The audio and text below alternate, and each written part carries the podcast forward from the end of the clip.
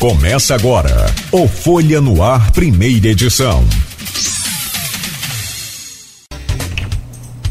Quarta-feira, 24 de janeiro de 2024. Começa agora pela Folha FM 98,3, emissora do grupo Folha da Manhã de Comunicação, mais um Folha no Ar. Estamos ao vivo pelo Face e pelo YouTube. Você pode acompanhar daqui a pouco em podcast.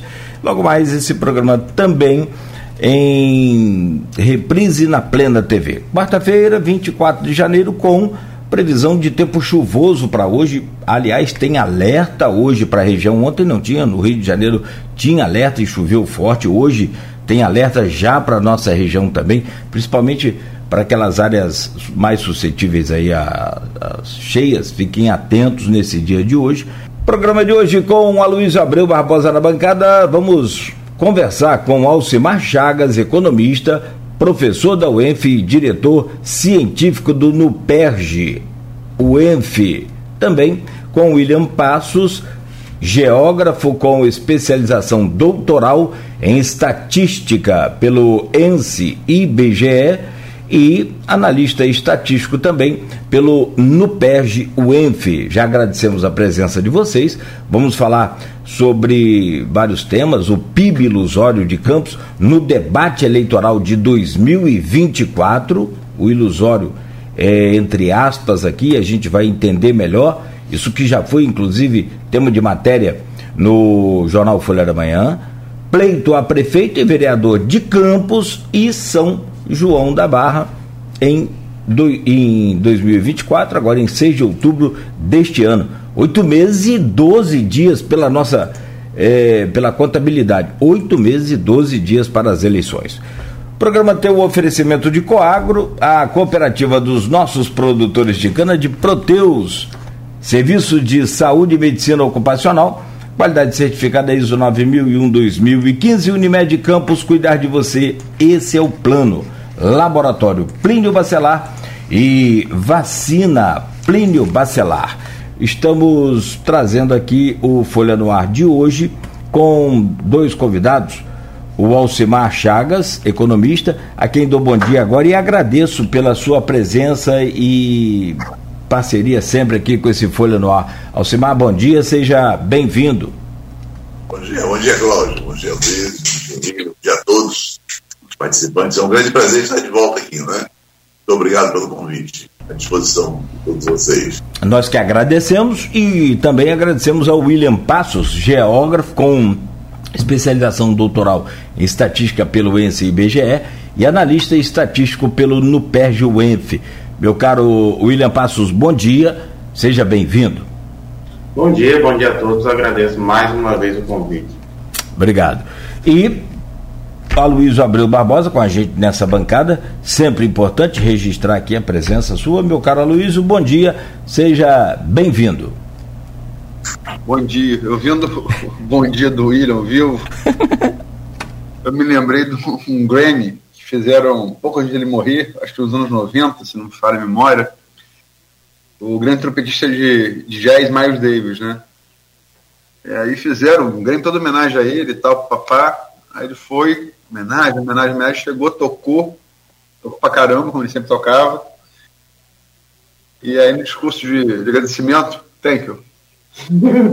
aí os cortes, thank you very much. Eu acho que o William se esperou em Miles Davis pra.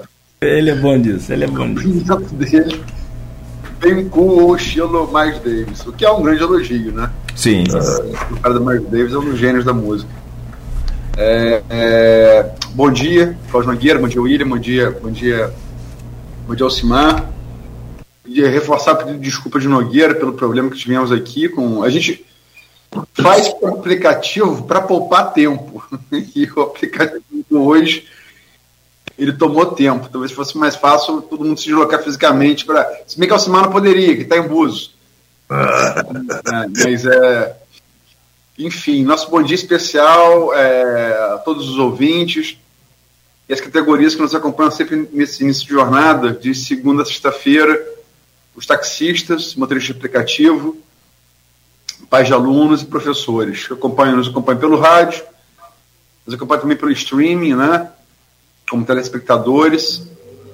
E, gente, vou começar pelo começo. É, é, essa, é, é, esse conceito que vocês, que vocês lançaram foi publicado em. Vocês publicaram no, no site da, da Nuperge e também eu publiquei no blog Opiniões, é a partir daí no Folha 1. Né? É, em, rápidas, em rápidas letras, o que seria é, esse PIB ilusório de Campos? É, começa a aproximar. Ah, bem, Aloysio, em todos né, os participantes, é, realmente os municípios que são produtores de petróleo, é, eles contabilmente acabam né, é, somando um, um PIB, que é o produto interno bruto, é, né, teoricamente a riqueza gerada no município, né, é bastante substancial por conta exatamente das operações que ocorrem em alto mar. Né? É, a gente sabe que o petróleo, né, ele, a atividade petrolífera, né, é, na verdade, muitas vezes não tem nenhuma relação com a economia doméstica, ou seja, no contexto do território, que acontece no território, como a gente observa em Campos, Quissamã, São João da Barra. Macaé é um pouco diferente, porque Macaé tem uma base de empresas, efetivamente, que operam no setor. Não é? Então, Campos é diferente. Então, é, esses, essas operações que ocorrem em alto mar, né, elas são contabilizadas nesse PIB.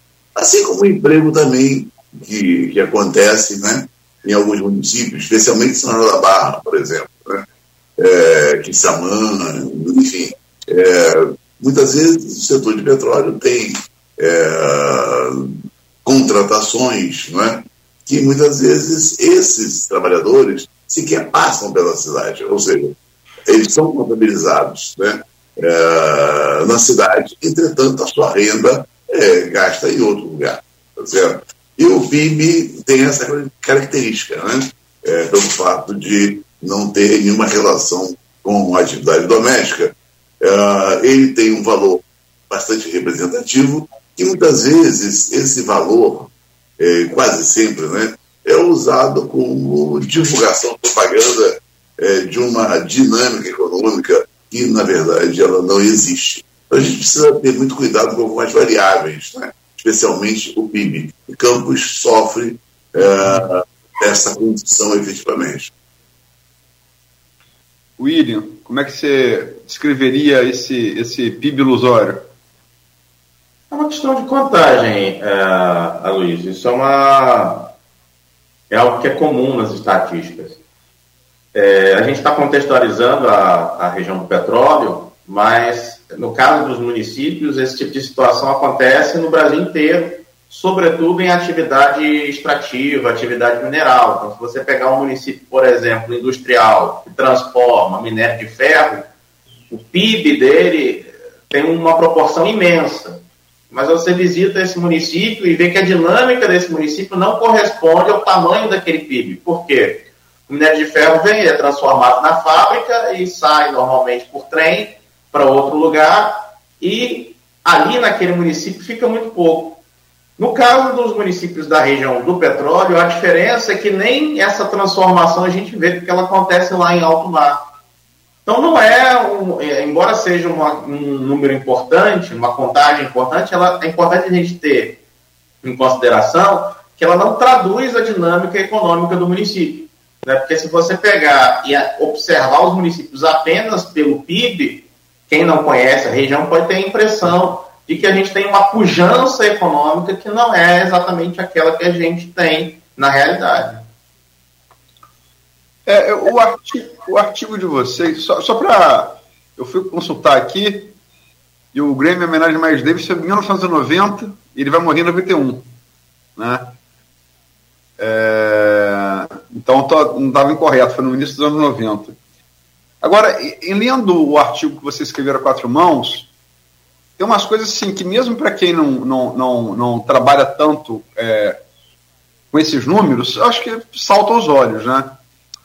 Vocês fizeram aquele levantamento e, e, e acho que é, é, dá para perceber, para quem conhece também um pouco da história da evolução do preço do barril Brent, dá para você acompanhar a, e a dependência de campos desse preço do barril como petrorrentista, acompanhar bem a evolução desses valores ao longo dos anos e, e da importância disso no PIB. É, o, o, pico, o, pico, desse PIB foi em 2012. É, ou seja, o governo, governo, governo Rosinha, né? Chegou a 59,5 bilhões. 2013 caiu pouco, 58,3 bilhões. 2014 caiu pouco, 50, 58,0. Mas aí, logo ali em novembro, dezembro, despencou o preço do, do, do, do barril Brent. Então ele chega a, em 2015 a 34,2. Ele chegou a quase 60 e cai para 34,2 em 2015. E 17,3 em 2016. O que talvez explique, para quem tem boa memória, aquelas vendas de futuro promovidas, promovidas para o Rosinho e para o Garotinho. Né? É, também ele, é, ele exemplifica é, o governo Rafael, por vários motivos, é um governo muito mal avaliado popularmente, mesmo hoje. É, e a despeito de decisões equivocadas que tenha tomado, fica claro também é, que ele pegou um momento, como é falado, é, sempre falado, muito desfavorável economicamente, né? Porque ele assume em 2017, teve até uma pequena elevação, foi para 21,1 bilhão.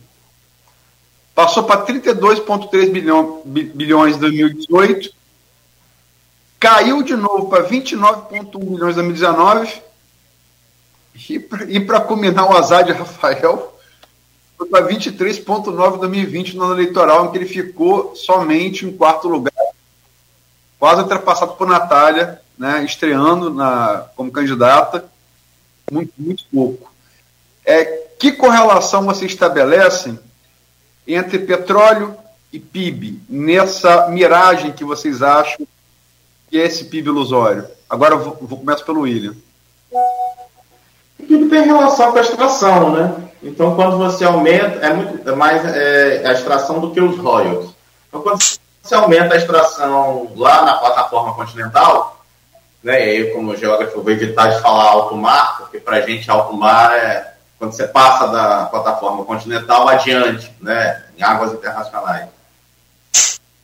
Mas acontece no mar a extração. Quando aumenta a extração nas plataformas marítimas, né, o PIB de Campos, Macaé, dos municípios da região, isso aí vai depender daquilo que se considera território marítimo, porque para quem está nos assistindo e ouvindo, é importante entender o seguinte: é, por IBGE, para o governo brasileiro, os municípios eles têm um território continental né, e o um território marítimo. E a partir do continente são traçadas linhas né, ortogonais e paralelas, e essas linhas são levadas em consideração tanto para calcular o PIB quanto para calcular os royalties do petróleo.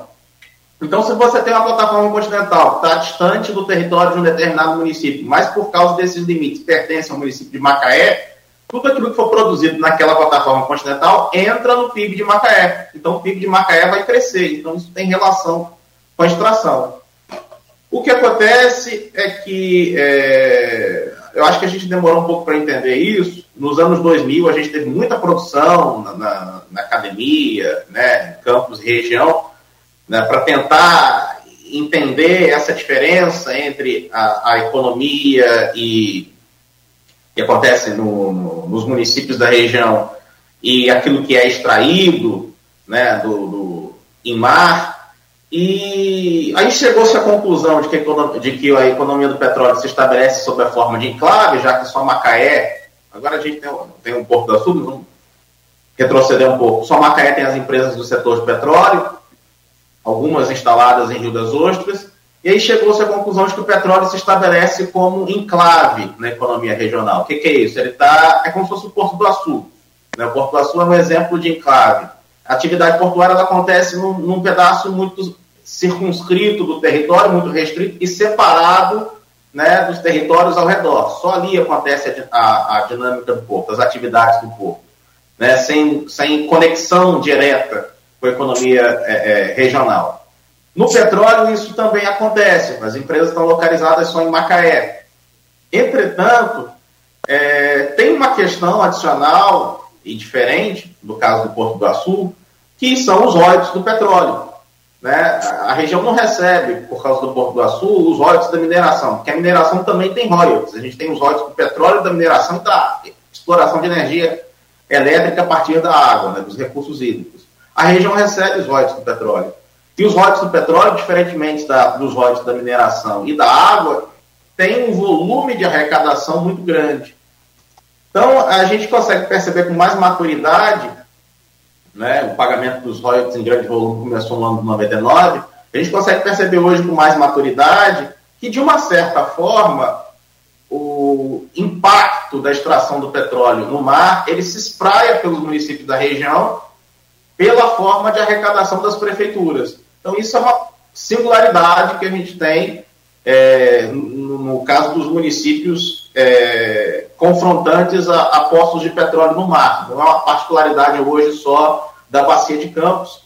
Historicamente foi porque foi a bacia que mais produziu petróleo no Brasil, mas hoje a gente percebe esse tipo de impacto também dentro do, dos municípios que fazem limite com a Bacia de Santos, né? tanto que os maiores recebedores de royalties no estado do Rio de Janeiro hoje são municípios da Bacia de Santos. Maricá que eu digo, Maricá de Coapá que eu digo. É... Alcimar, como é que você, é, esse, esse preâmbulo que eu fiz aí com base no, nos dados que vocês levantaram, como é que você estabelece essa, essa correlação entre petróleo e PIB? sobretudo aqui para Campos? É perfeito, tem uma relação muito importante, não é? é porque, na verdade, a, a extração de petróleo, né, é, enfim, todo o volume né, pro, é, produzido de petróleo, exportado, né, isso compõe naturalmente o PIB, né? É, isso tem uma relação muito forte também com o que acontece é, mundialmente, né? O preço do petróleo, efetivamente, né? É, enfim, a, a, oferta do mundo inteiro tem um papel importante, né? que vai definir, na verdade, a, a evolução desse preço. Né? É, e o petróleo também teria a contabilidade do PIB, né? O que é muito importante, né? eu acho que deixar claro, é que os municípios, né, eles sentem de uma forma bastante efetiva uh, o ingresso de royalties dessa produção. Né? Quanto maior essa produção, maior a produtividade, maior o volume de royalties que esses municípios produtores recebem. Né? Então, assim como ele falou, ah, nos primeira década né, do, ah, dos anos 2000, né, 2010 especialmente, né, esses municípios produziram muito, a Bacia de Campos produziu muito petróleo. Pra você uma ideia, em 2009, né, a Bacia de Campos chegou a produzir em torno de 87% da produção nacional, nacional. A partir daí que ela começou a declinar e surgiu a bacia de Santos, que hoje, naturalmente, né, é, tem uma representatividade muito maior. Né? É, então, quer dizer, os municípios, eles é, arrecadaram royalties, né, numa proporção muito elevada nesse período, e posteriormente esses valores começaram a declinar aqui na região. Né? Então, o que esses municípios veem, de fato, né, são esses royalties de petróleo, que têm um papel importante nos seus orçamentos, né, e que a gente precisa, enfim, deixar bastante claro que exatamente nesse período de abundância de royalties de petróleo e de orçamentos né, é, bastante é, é, acrescidos, né, é, o, por incrível que pareça, os municípios é, não aproveitaram bem isso para o investimento, né? é, esse investimento que cuidaria, na verdade, do futuro, né? para as próximas gerações, já que o, o petróleo é finito. Então, esses municípios deveriam ter esse cuidado e, infelizmente, não tiveram. Né? Hoje permanece a dependência é, de, de petróleo de uma bacia que está em decadência, né? E aí a infraestrutura desses municípios né, é, é bastante frágil. Né? É inadmissível que, por exemplo, em João da Barra, é, o município tenha uh, um atendimento uh, efetivo de saneamento básico, de esgotamento sanitário, né, de menos de 40%. A mesma coisa, a água né, potável não atinge nem 40% da população. enfim, é, essa, esses problemas tão graves né, de infraestrutura, eles permanecem, né, ah, mesmo com essas receitas né, bastante aumentadas, e agora a redução, naturalmente, da produção de petróleo né, e dos royalties para esses mesmos municípios. Tem um, um uma, uma, explicação de vocês aqui no artigo, é, muito, muito, muito bem detalhada, deu para entender muito bem, mas eu gostaria de que vocês é, trouxessem esses números. E a gente gosta muito de comparar as coisas, né? E comparar campos com outros municípios, até para a gente ter um, um pé, para a gente ter uma, uma noção em que, em que parte desse contexto todo de arrecadação a gente se encaixa. É, porque falar, ah, mas Campos é milionário, tem arrecadação milionária, Luísio é, é, descreveu aí toda essa, essa onda de, de, de, arrecadação com a queda a partir de 2016. E aqui na, na, no artigo tem muito interessante a comparação com Macaé. Um trecho dele, se vocês me permitem, traz um, um detalhe que aí sim vem a minha pergunta. A fragilidade. Está aqui, ó. Observa-se com maior nitidez, diante de todos esses números que aí eu vou pedir vocês para darem uma explanada aí, por favor, a fragilidade comparativa da dinâmica econômica campista.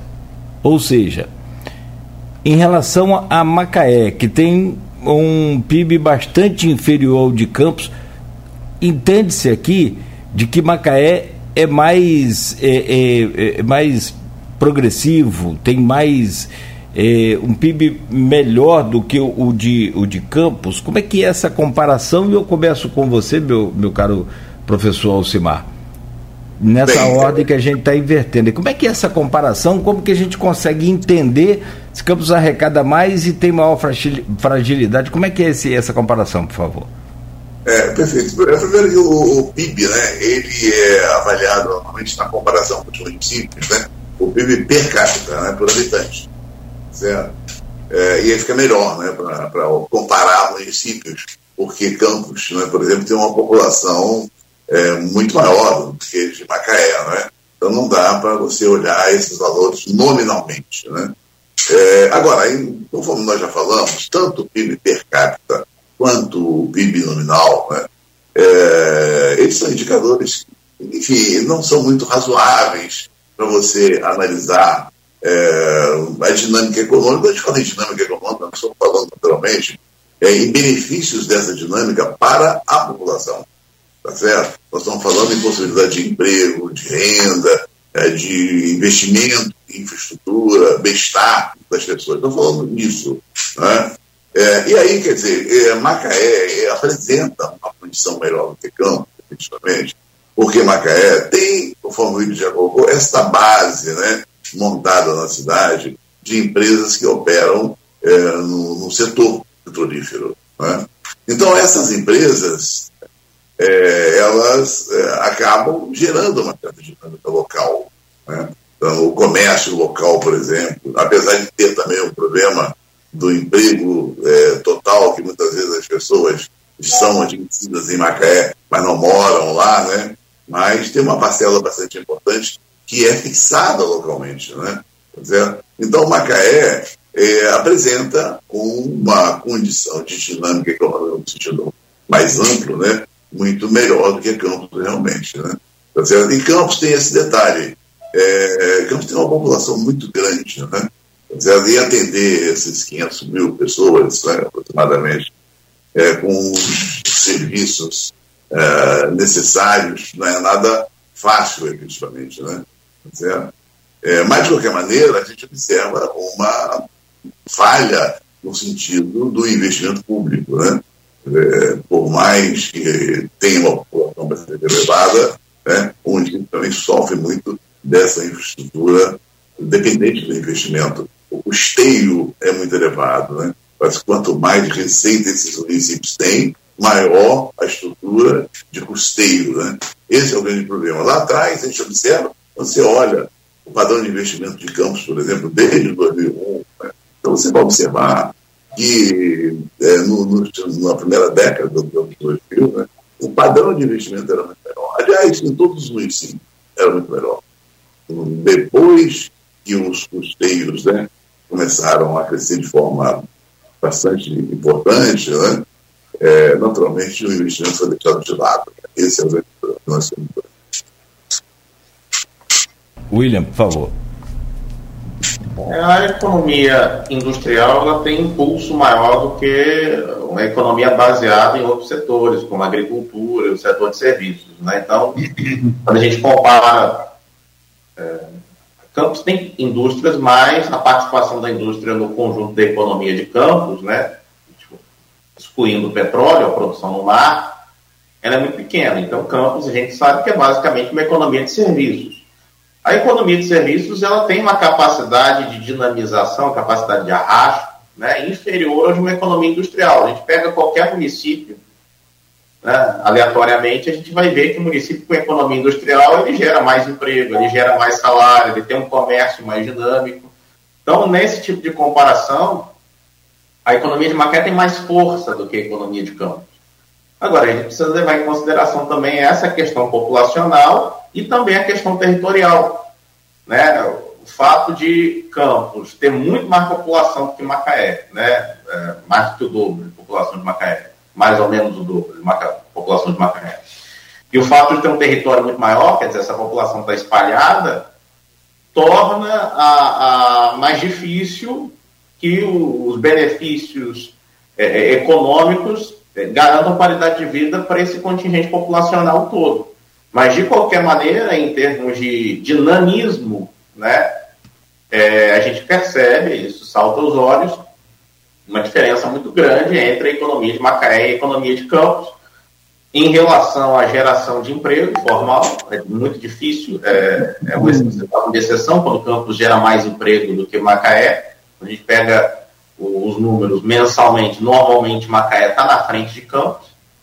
A média salarial em Macaé é muito mais alta do que a média salarial em Campos. O salário de admissão em Macaé é muito mais alto do que o salário de admissão em Campos. E isso explica por que, muitos campistas é, residem em Campos e pendulam, né? vão trabalhar em Macaé. Né? Isso junto com o fato de que também, por outro lado, o custo de vida em Macaé é muito mais alto do que o custo de vida em Campos. Então, isso desestimula a imigração e estimula né, esse movimento pendular. Eu vou, eu vou voltar àquela digressão inicial da, do PIB, quer seja, é, está discutindo aqui o residual que isso deixa do petróleo, né? O William, é, o falou muito bem sobre isso, explicou bem.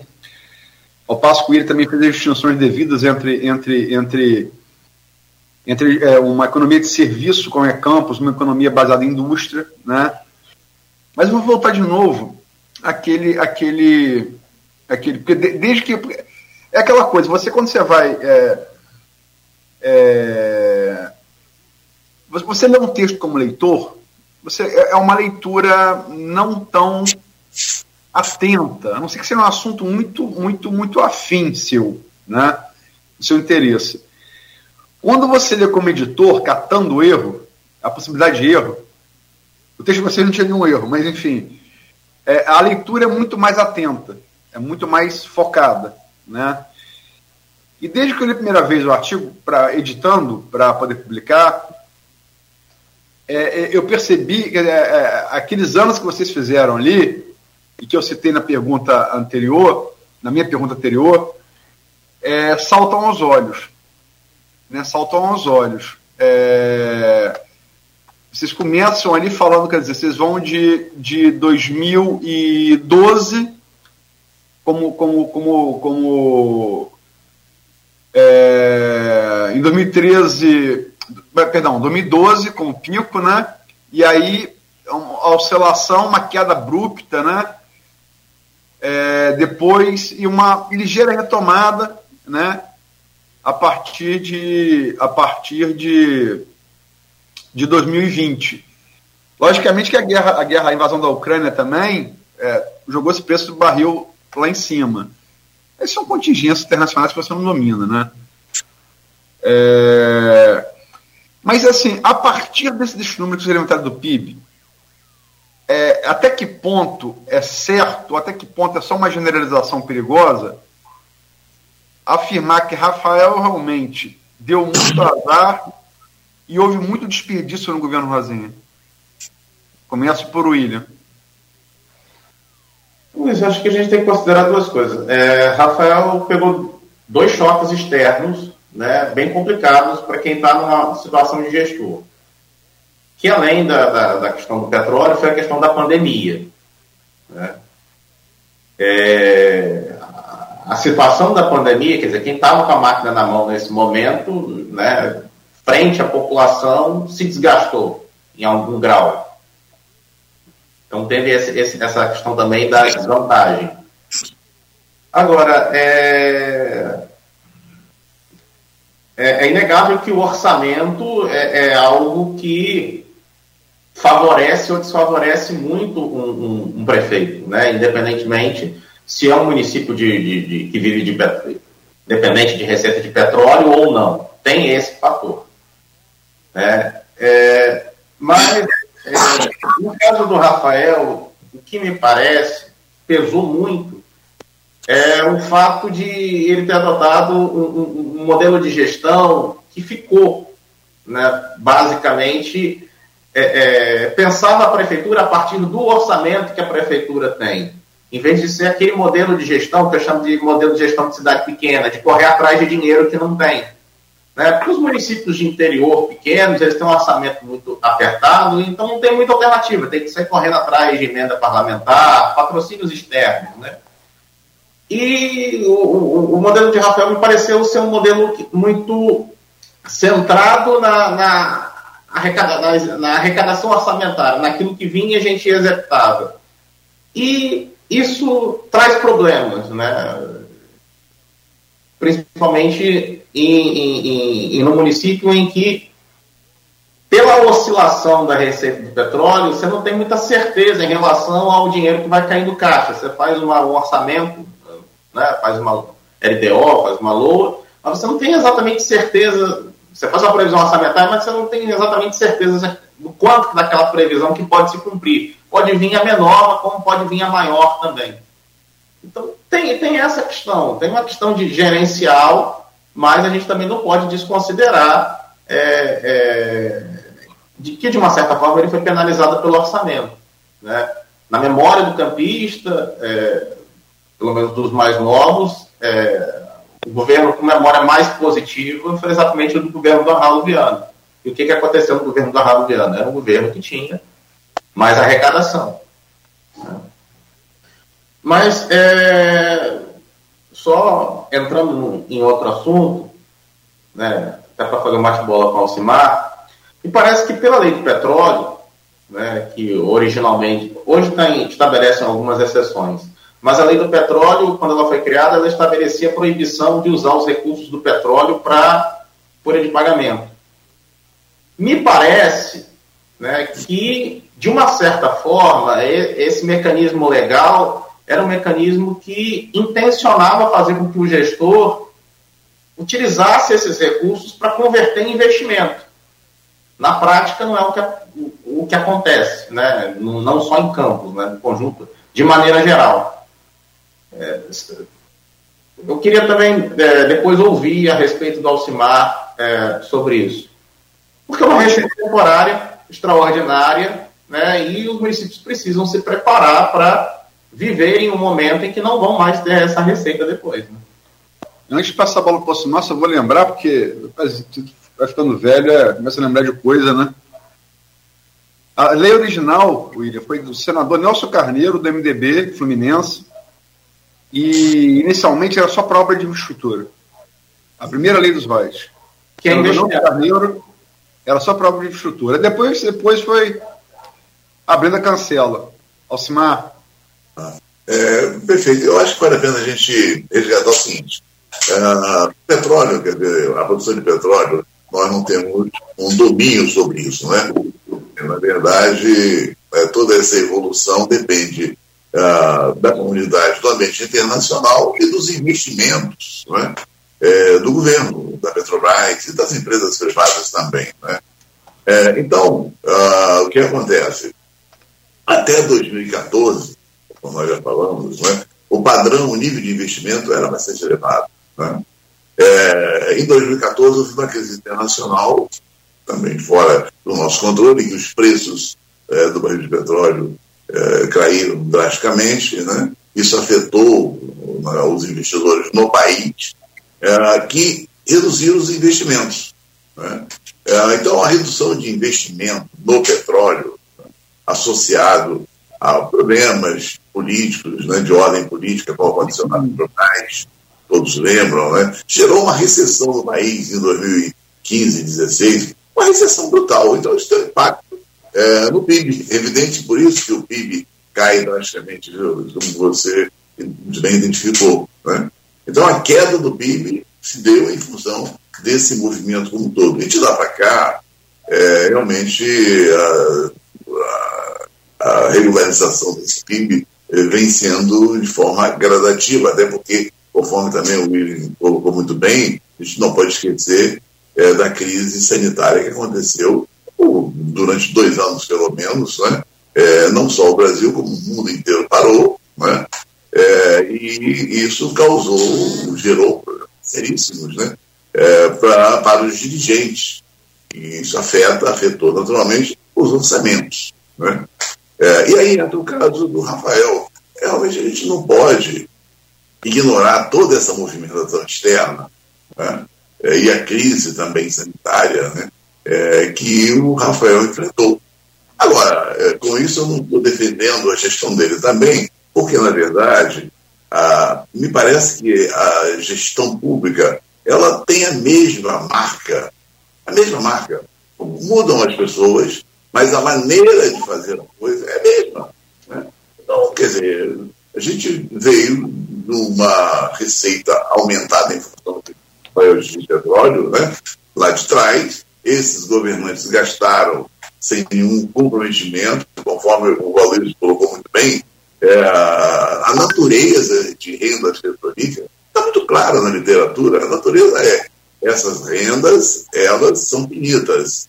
Portanto, elas precisam ser gastas para atender às novas gerações.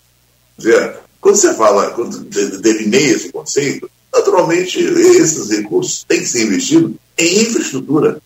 Em infraestrutura, preparar o município para o futuro, quando acabar essa. Você não pode gastar esse custeio. Mas esses gestores encontraram caminhos. Não é? E hoje, eu diria que até mesmo com salários, eles usam esses recursos. Mesmo que não oficialmente, né, vamos dizer assim. Até porque você, para ter servidor público, você precisa abrir concurso, né? E esse concurso tem que estar, é, tem que estar relacionado naturalmente com receitas próprias e tal. Mas uh, os governantes contratam empresas, contratam empresas e enchem a prefeitura de, de pessoal. Tá certo? Então, hoje, o royalties de petróleo, né, ele é usado para tudo, realmente, né? sem esta responsabilidade com as próximas gerações. Por isso, nós chegamos a esse quadro terrível que eu já tinha colocado anteriormente, hoje, né? De um tempo para cá, você vê claramente ah, o declínio do esforço de investimento, né? com, naturalmente, o declínio das rendas petrolíferas. Né? E sem ainda considerar que uh, esses governantes têm uma faca apontada para sua cabeça em relação à redistribuição desses royalties né, do petróleo para todos os países, aquela lei lá de 2012, né, e a qualquer momento ela pode ser colocada à mesa e, e, se for colocada, eu diria que o Rio de Janeiro, especialmente, Espírito Santo, né, é, dois estados terão prejuízo E, quer dizer, fica aí essa crítica da falta, na verdade, né, é, de um planejamento, de uma gestão mais técnica, mais eficiente, pensando em aumentar receitas próprias, entendeu? Porque quando o município aumenta receitas próprias, isso tem reflexo também nas transferências, né? É, de CNS, enfim. Falta esse esforço que a gente não observa, mesmo com a queda dos recursos petrolíferos. É, só para informar, a ministra eh, que mantém aí a nossa partilha bilionária. É. Carmen Lúcia. Carminha. Carminha. A, é Ave Carminha. Estamos em suas mãos, ou seja, nós já perdemos, é uma lei aprovada na, na, no, no, Congresso, né? E estamos sob o efeito de uma, dessa liminar, lembrado aí o nome da, da Carmen Luz pelo Aloysio. Deixa eu trazer aqui para os senhores, e aí agora pela ordem a gente começa com o Alcimar, logo a seguir o, o, o William, lá no, no streaming, no Face, o professor João Siqueira, também companheiro aí da, da UENF de vocês, diz aqui, ó, é, duas coisas que ele pontua aqui, uma ele pontua, outra ele pergunta. São João da Barra carece de mudança de local de captações de água no Paraíba há 10 anos e não acontece. É uma pergunta anterior, Nogueira. Ah, tá. E tem aqui uma pergunta, justo, anterior, é, professor Alcimar, que vale para os dois, tá? Como você vê o grande desafio de transformar o PIB?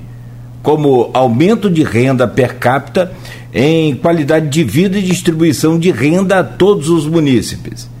Aí ele contextualiza aqui. A pergunta se fundamenta na baixa aplicação desses recursos em estrutura e geração de emprego em toda a área dos municípios. Fato que vemos com grande ênfase nas políticas públicas, onde vemos o privilégio da sede dos municípios e desprestígio dos distritos afastados. Isso se vê nos três municípios vizinhos a Campos também. Aí ele coloca ainda: Maricá é a bola da vez que ele está cuidando melhor desse recurso que é finito. Começo então por você, Alcimar, por favor.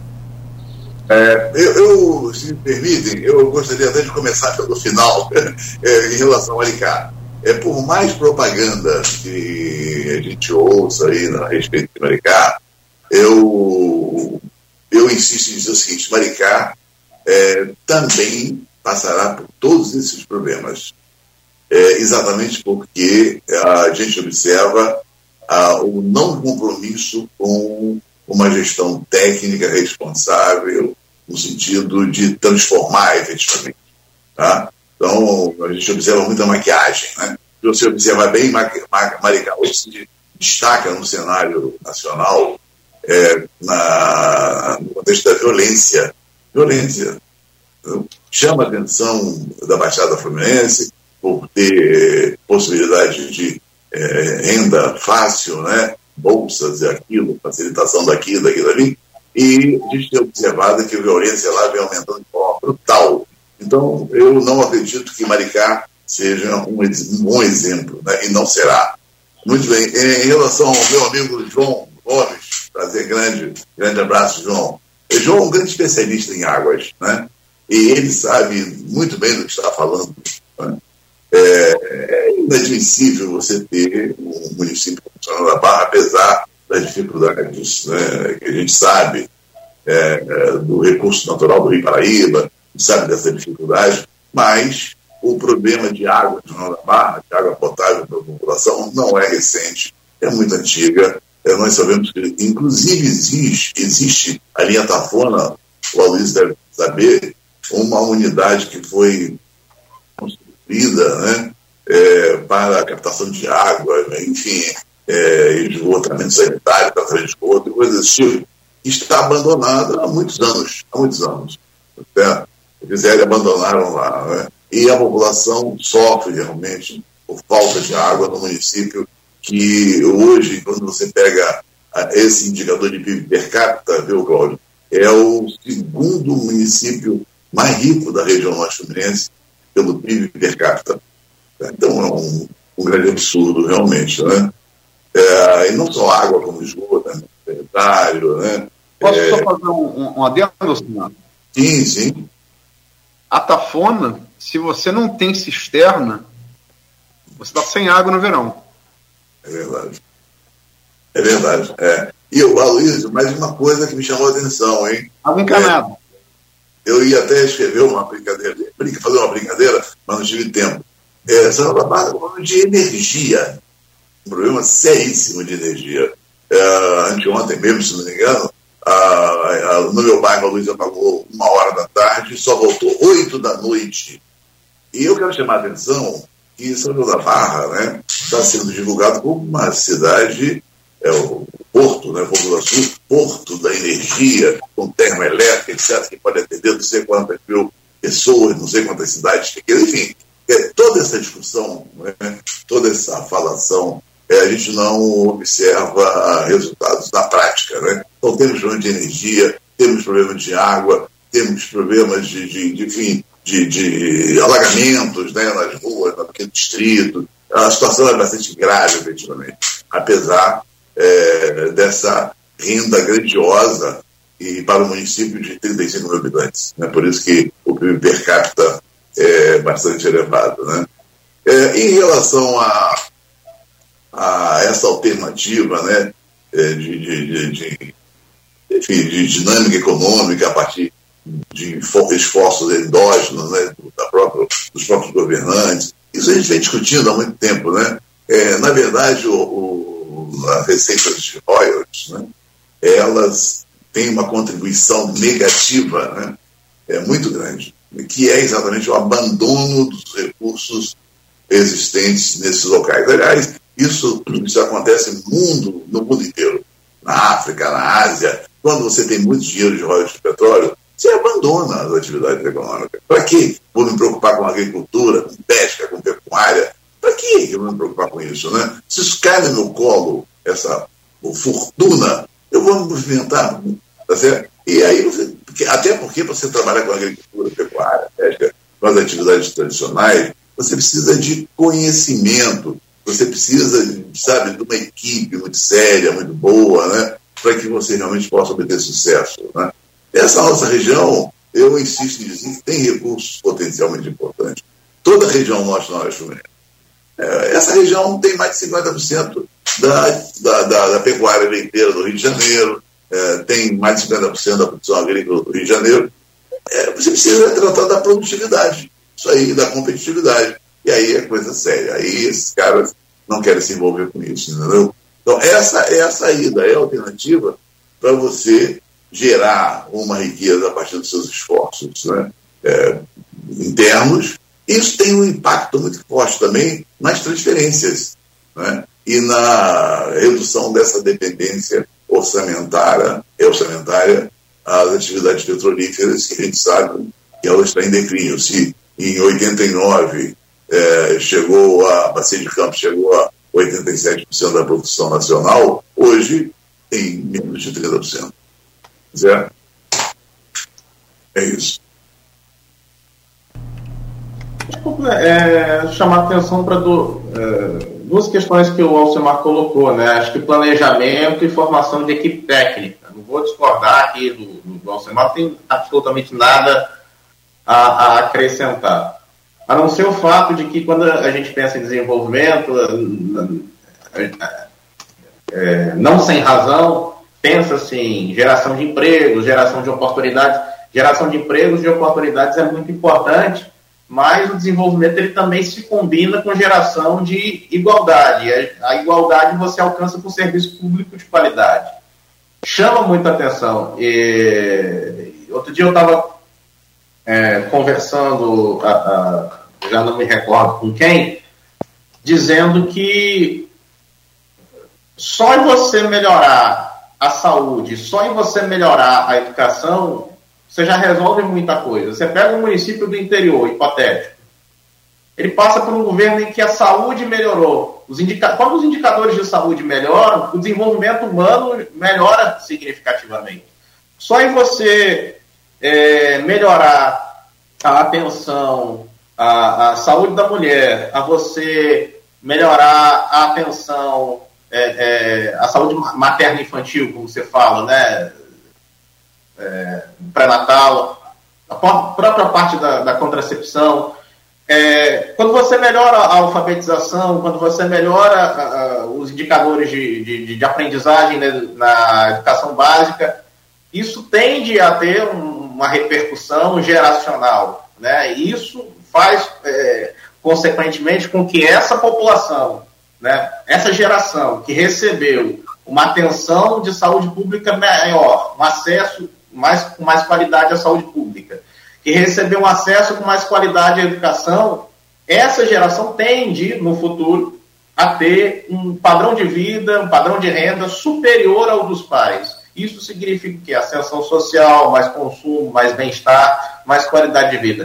Então, só em você mexer nessas questões, eu não estou nem falando de segurança pública, tem transporte, né? Tudo isso também é muito importante, mas só em você melhorar os serviços públicos você já gera esse tipo de impacto.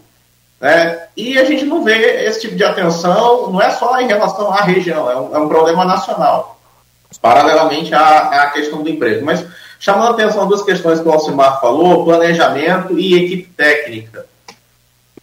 Na região sudeste, o único estado onde a gente não tem é, um, um, um, Instituto Estadual de Estatística é o estado do Rio de Janeiro. É, a gente teve, na época quando eu fiz graduação, tinha a Fundação CID, a Fundação CID foi extinta, virou Fundação CETES, na prática ela não existe, foi esvaziada, desmontada, não tem mais nada. Né? Não tem trabalho, não está operando. E é o único estado que não tem isso. Você não tem geração de estatística, você não tem geração é, é cartográfica, quer, quer dizer, você não tem geração de dados. E quando você não tem geração de dados, a gente fica no escuro. Né? São Paulo tem a Fundação SEAD, extraordinária Fundação SEAD.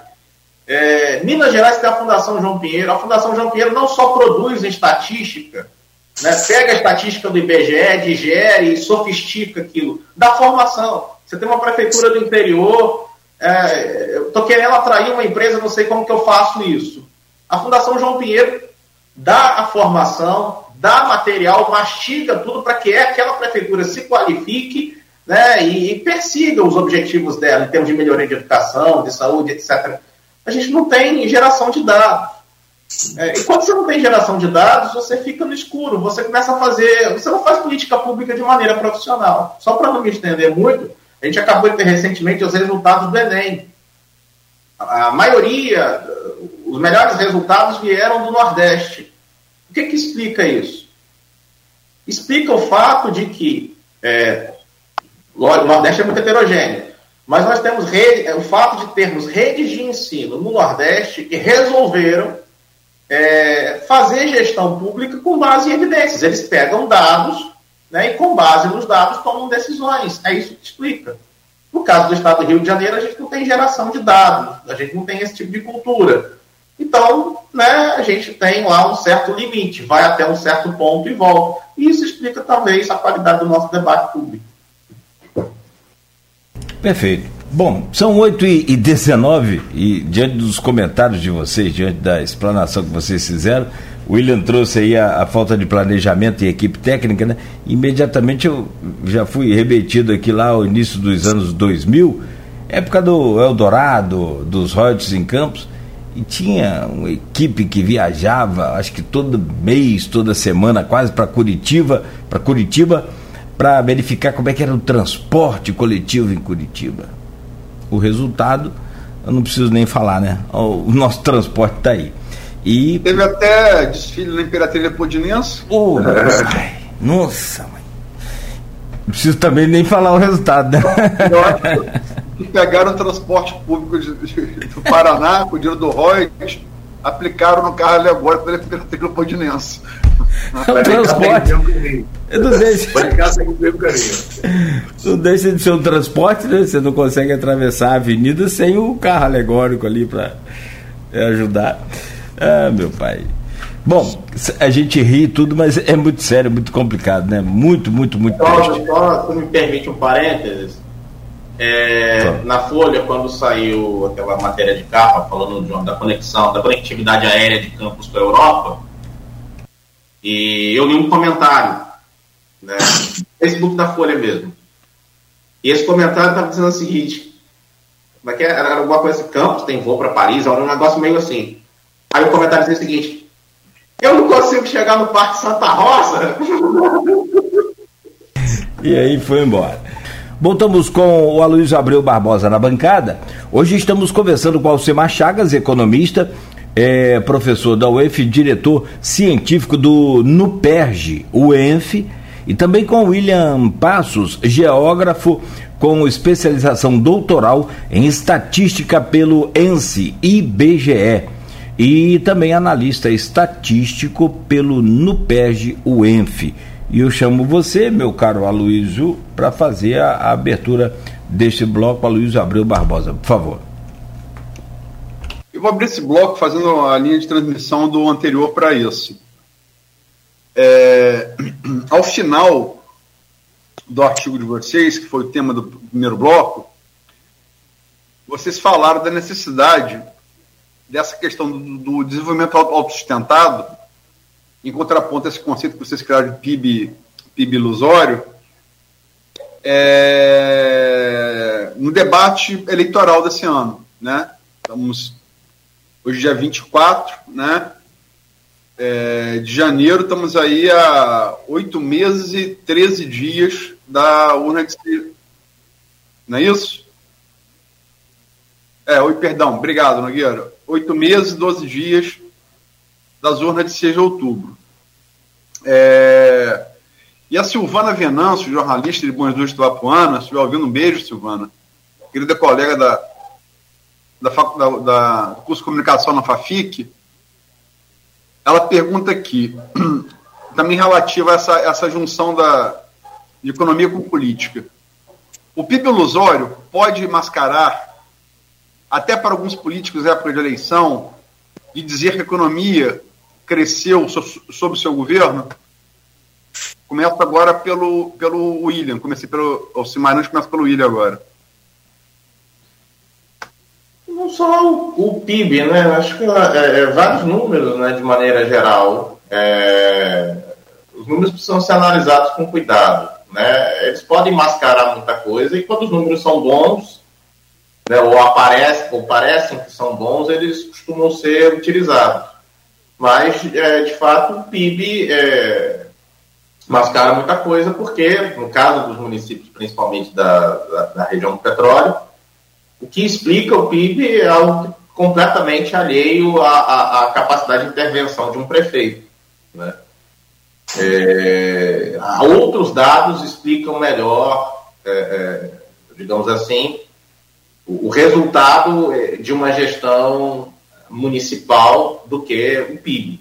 A gente pode olhar dados do mercado de trabalho, geração de emprego formal em alguns setores, eles explicam muito mais o efeito econômico, o resultado da, da, da ação daquele prefeito do que propriamente o PIB.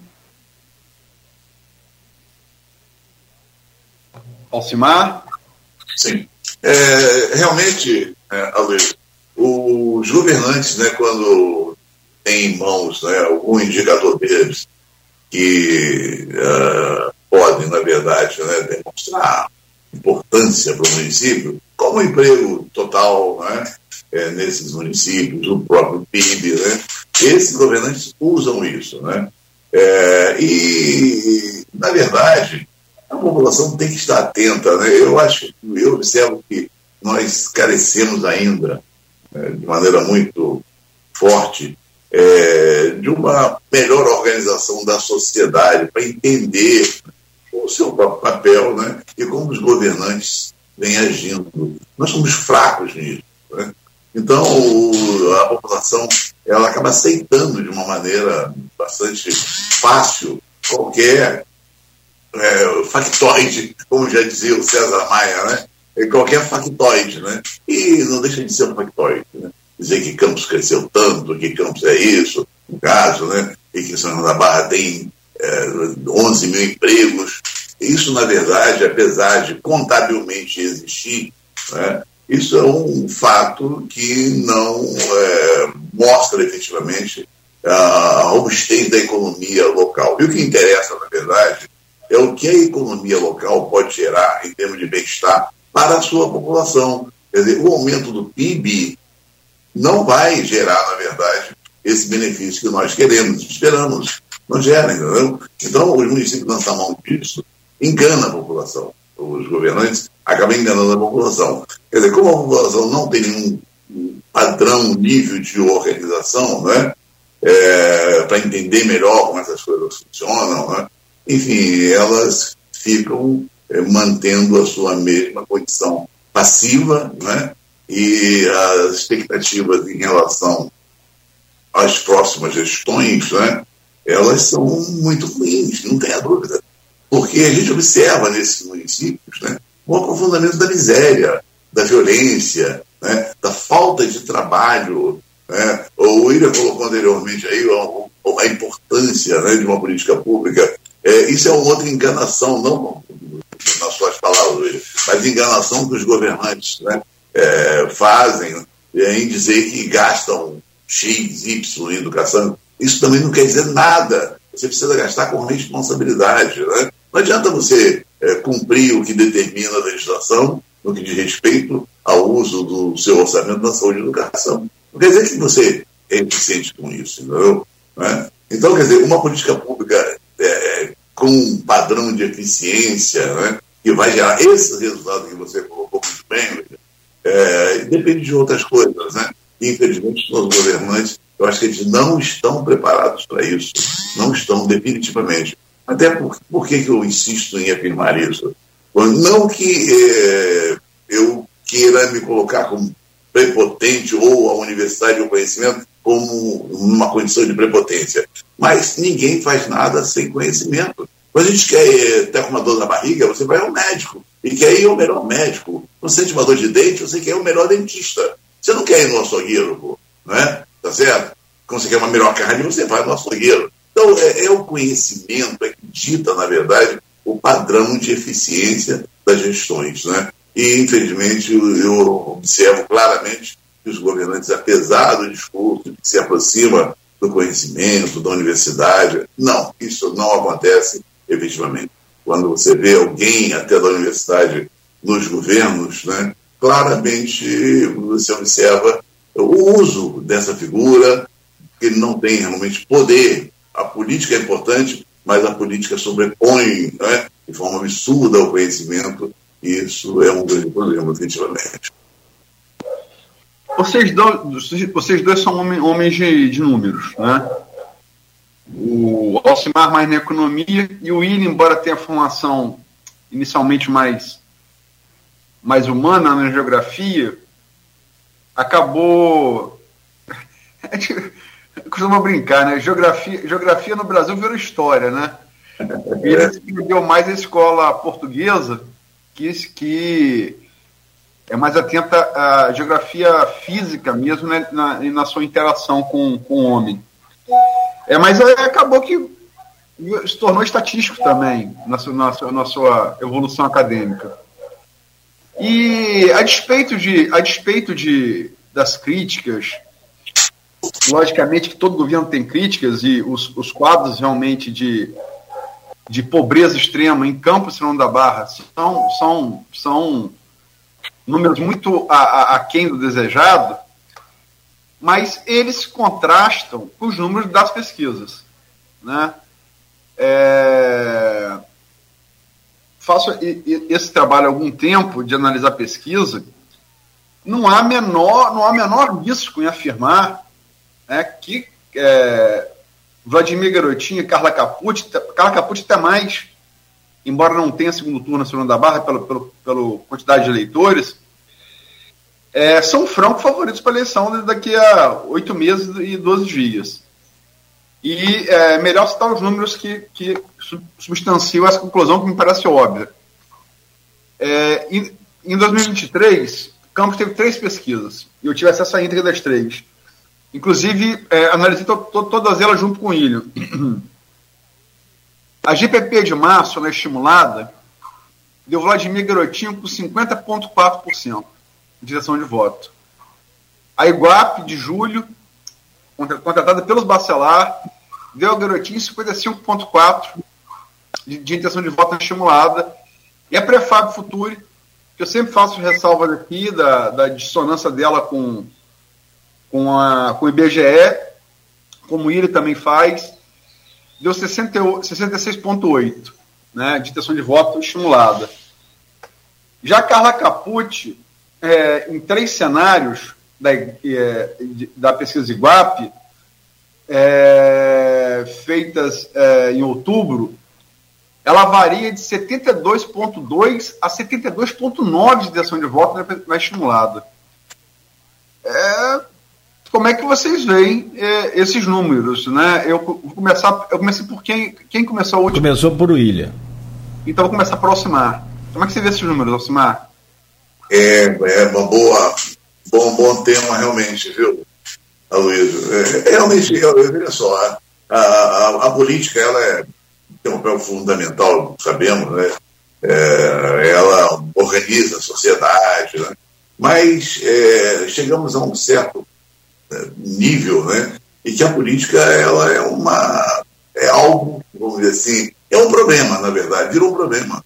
Virou um problema porque dada a desorganização da sociedade que falamos anteriormente, né?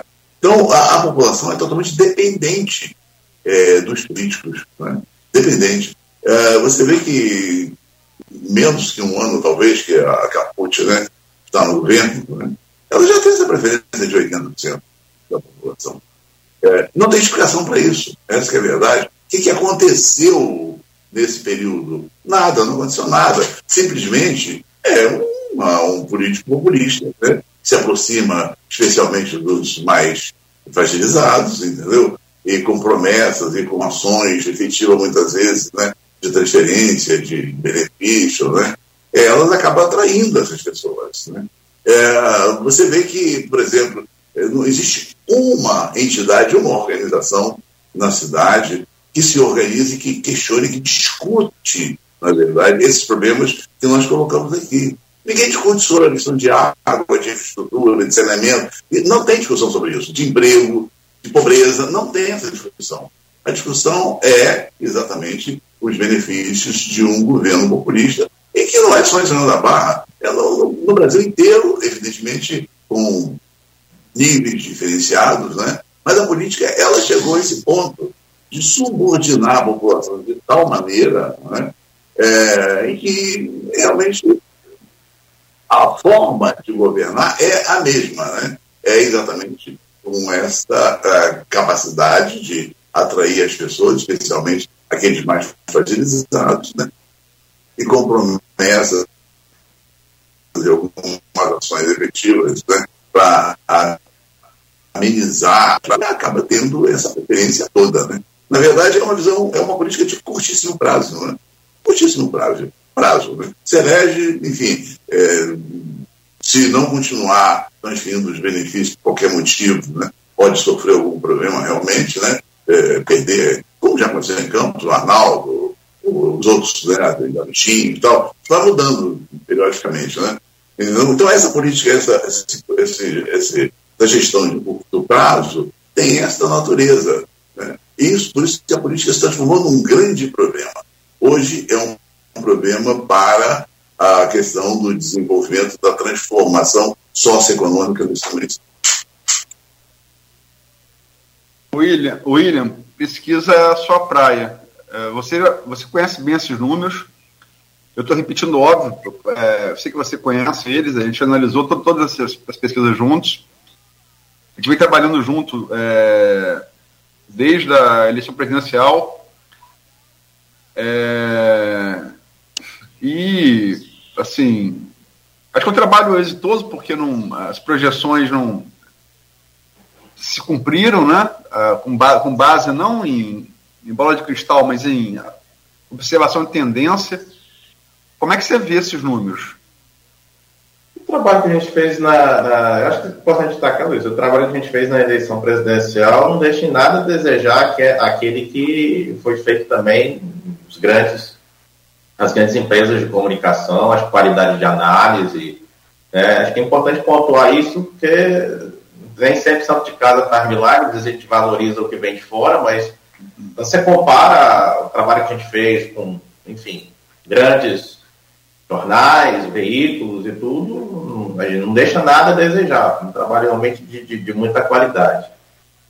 É, eu, eu, acho que o, o, o Alcimar, ele traz uma outra perspectiva que ajuda a iluminar a gente a questão, né? expande um pouco a, a, a nossa capacidade de analisar. Mas, sendo mais superficial, e ele é economista, né? independentemente de os economistas eles não concordam. Na né? economia não, não tem muita concordância, tem muita, muito dividido, corrente, aquele negócio todo, mas o básico todo mundo é, é, acaba de alguma forma utilizando. E a economia tem uma coisa chamada de curva de satisfação. Né? É, chega num determinado ponto, quando se atinge a curva de satisfação, que é, é, o indivíduo, né, no caso o eleitor, ele considera aquilo suficiente né, e valida, né, e avalia como positivo.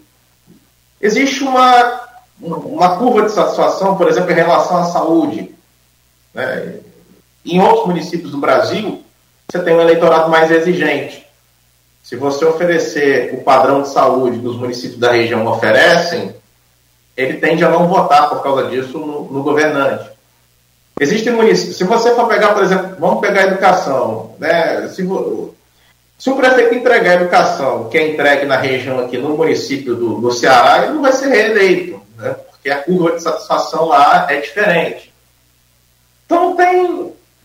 Eu acho que essa questão é muito importante, porque com o passar do tempo, houve o desenvolvimento de mecanismos de controle da máquina eleitoral. Então, é, essa ideia, a democracia, ela não, não, não, dá uma abertura à alternância de poder como a expectativa né, da discussão acadêmica coloca.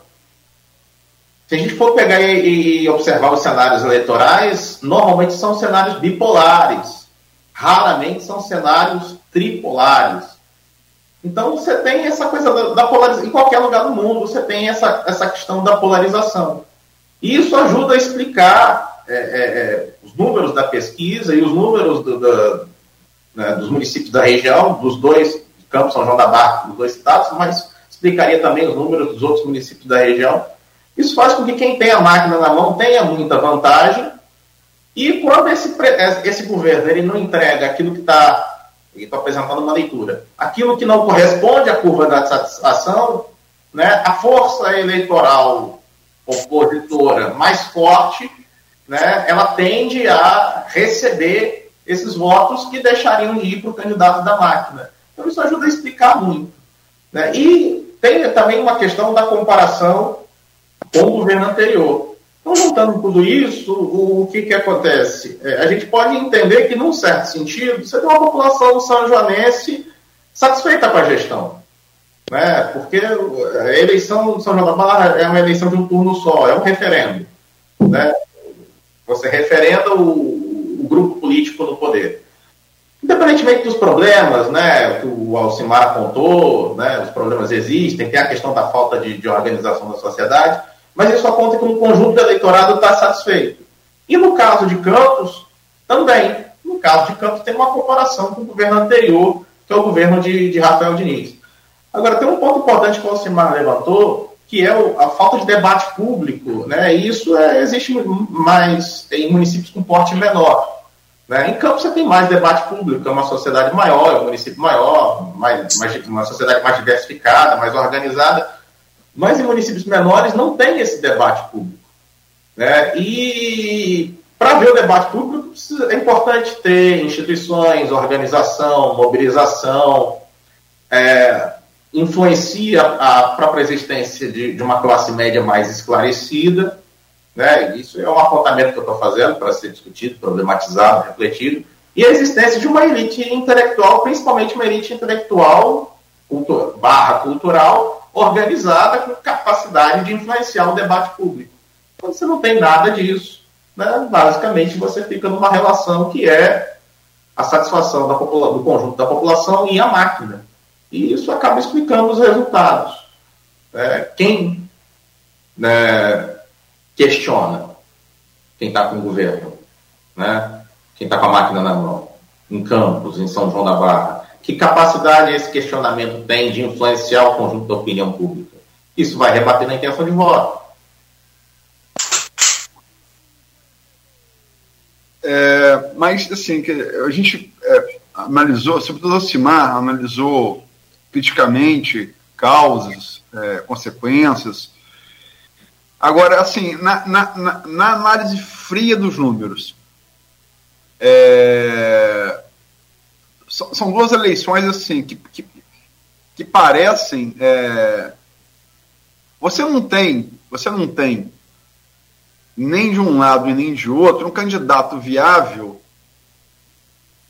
é, para disputar. Né? No caso de Campos, você, você precisa ter, para ter segundo turno, você precisa, não basta um, você precisa ter dois para ter segundo turno. É, se fosse só cair vendo 2020, Vladimir se eleger primeiro turno. Deve ter Dr. Bruno Calil. E no caso do Serão da Barra, é, a, a, a, supremacia de Caput está tão, tá tão é, é assim, é, é, gritante que é possível, eu não estou dizendo que é provável, mas é possível, estar se conversando até para o Elísio, talvez sentar para conversar. Né? Isso não ocorre em Campos porque tem Rodrigo Bacelar presidente da LERJ. Né? Porque senão seria também a mesma, a mesma coisa. É, lógico que, assim, tudo é possível, mas diante desses números, é, vocês acham que é, você projeta alguma coisa que não a, a, a, reeleição de um e de outro? Por quê? E com isso, são 8h53, encerro minha, minha, minha participação, agradeço a ambos, mas queria saber se vocês acham possível, é, é, se vocês projetam isso. Começo agora pelo William. Dificilmente. Eu acho que o cenário está muito cristalizado, consolidado, é, muito mais em São João da Barra do que em Campos. É, o possível, eu né, acho que seria forçar o segundo turno, mas né, tudo mais constante. Segundo turno em Campos, né? Oi? Isso. São João da Barra não, não, é, é referência. É, São João da Barra, o primeiro turno já é um segundo, né? Mas em Campos, no máximo, acho que ia forçar um segundo turno, mas nada que, que altere o cenário. A máquina realmente desequilibra muito, favorece muito é, o atual governante, principalmente em, em, eleição de reeleição. Já tem uma vasta literatura apontando. É, inclusive, eu não me recordo o nome, mas outro dia eu estava até dando uma olhada num, num economista que dizia o seguinte, que o em termos quantitativos, matemáticos, ele apontando que um, um, prefeito em situação de reeleição, ele tem muito mais incentivo para entregar respostas para a sociedade do que no final de mandato. Quer dizer, isso é, confirma né, os números. É, raramente um prefeito não, não se reelege. E no caso é, de Campos, né, a gente está vendo um movimento, principalmente agora com o orçamento, o movimento do, do, Vladimir na direção do Caio, que seria o principal concorrente dele, digamos assim, né, no sentido de aliança, quer dizer, de uma certa. Vamos é, deixar um pouco o tempo passar para observar, mas é, se a gente já tinha um cenário cristalizado e favorável ao Vladimir, de repente, com a resolução dessa situação em relação ao orçamento, ele talvez seja ainda mais favorecido né, no sentido de não ter um concorrente com força né, capaz de, de, de fazer frente à reeleição dele. Eu posso só fazer um, um adendo? É, ainda com você, a gente passa para aproximar, a LOA vai ser, vai, ser, vai ser definida hoje na Câmara. Estamos já em audiência pública. A Câmara está cercada de, de, polícia militar, que houveram ali protestos, houve protestos, houve enfrentamentos, né? É, e a projeção né, so, sobre a tutela coletiva de, das duas promotoras, né, a da infância e juventude, é, a, a NIC, a, a sede, e da terceira tutela coletiva mesmo, a, a, a, a Maristela Naurati, é, a coisa de, de, deve se resolver hoje. Né? E eu estava afastado, é, e fiquei assim, muito impressionado, comentei isso aqui ontem, que Lô é sopa de letrinha, né? Lô, quem sabe de Lô é economista, é jornalista, é estatístico. Lô, para população normal, é, é palavrão. Mas como caiu, eu nunca vi essa sigla tão na, na, nas conversas, né? E assim, eu, eu não estou falando de uso de valor, se Vladimir agiu certo ou agiu errado. Mas assim, todas as conversas que eu ouvi, um pouco distantes de Campos, foram favoráveis a ele. Então, assim, essa distância que esses números, esses números de 2023 apresentam, logicamente que demanda confirmação por nova pesquisa, mas é, é, é, a minha impressão é que essa distância pode ter aumentado. Como é que você, é, é, é, como é que vocês perceberam isso? Agora, deixa eu aproximar que eu, eu para voltar para você, William, por favor. É, realmente, é, eu acho que o quadro não muda, né? É, o William já comentou anteriormente, quem tem realmente a máquina na mão, né? e tem uma estrutura né, partidária bem definida, né, bem organizada, não, vai, não vai permitir que surjam opositores a ele. Essa é a verdade. Não permitem, não permitem. Eles se reelegem, não tem jeito. Né? Não, não, tem, não tem jeito. E essa briga, na verdade, você vê que essa briga política pela lei orçamentária, até estrategicamente o próprio Vladimir jogou a seu favor. Né? É, em nenhum momento é, a gente observou, pelo menos eu não observei, não participei, de uma discussão é, de como essa coisa deve funcionar efetivamente. É, na verdade, rapidamente, o executivo e o legislativo não são inimigos, são complementares. Né? O executivo executa o orçamento, ele elabora, passa para a Câmara, o legislativo, né? é, que evidentemente pode fazer lá os seus ajustes, que também o legislativo não só fiscaliza o executivo, mas o legislativo precisa conhecer as necessidades do povo e elaborar projetos elaborar projetos. Quando ele elabora um projeto, né, é, naturalmente, em negociação com o executivo, o executivo executa. Então, é essa coisa, como funciona, na verdade, a população não tem acesso. Como ela não tem acesso, ela é levada, ela é levada a, a ser favorável a uma e a, ou a outro. No caso, o Vladimir, ele teve o argumento de que sem esse dinheiro, sem essa aprovação, ele não poderia executar nada. Então ele sai na frente, efetivamente. Né? Mas os dois estão errados, essa é a verdade. Os dois erram nisso aí.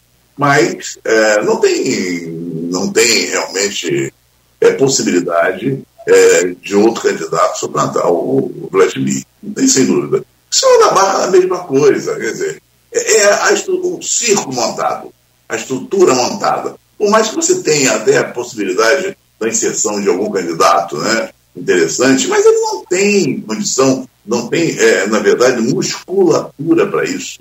Não tem. É como você enfrentar o exército americano com, com, com uma espingarda. Não dá. Entendeu? Então, vai se eleger tranquilamente, com oito meses de governo, com 80% né, de, aceita, de aceitação da população, uma aceitação que você não sabe por quê, quais são os critérios dessa aceitação. Aliás, você sabe, é a caneta na mão.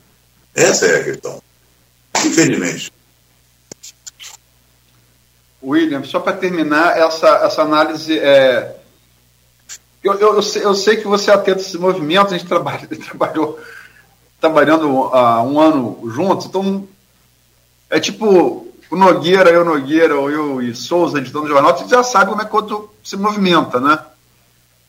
É, eu estou muito curioso por uma nova pesquisa, e eu sei que é, tem uma pelo menos que é, está quase certo para março, é, é, de, de, ver, é, porque a, a, é, se essa sensação que eu, que, eu, que, eu, que eu tive, e de longe, com gente conversando com fonte não política, um empresário, um profissional liberal, gente que nem gosta dos garotinhos, que nessa questão da LOA, é, talvez o, a oposição tenha forçado demais a barra, e também o, a, a, ficou muito patente o apoio da, da, das instituições de assistência social que ficariam a, a míngua sem a Lua. Né? Esse apoio da, da sociedade civil.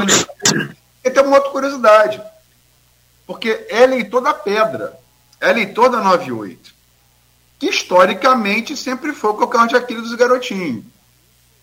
Você tem essa curiosidade também? Ou você ficou com essa mesma impressão? Fiquei, Luiz. Eu tenho essa curiosidade. É... E eu percebi entre populares, digamos, como os jornalistas gostam de dizer, eles fazendo uma associação entre o orçamento da prefeitura e possível paralisação de obra, quer dizer, furou a bolha. É um tipo de, eh, houve a geração ali de um é, daquilo, né, um estímulo ao debate público que no final, né, entre pessoas comuns, acabou se rebatendo nesse tipo de, de situação, circula como boato. Né, tem esse elemento.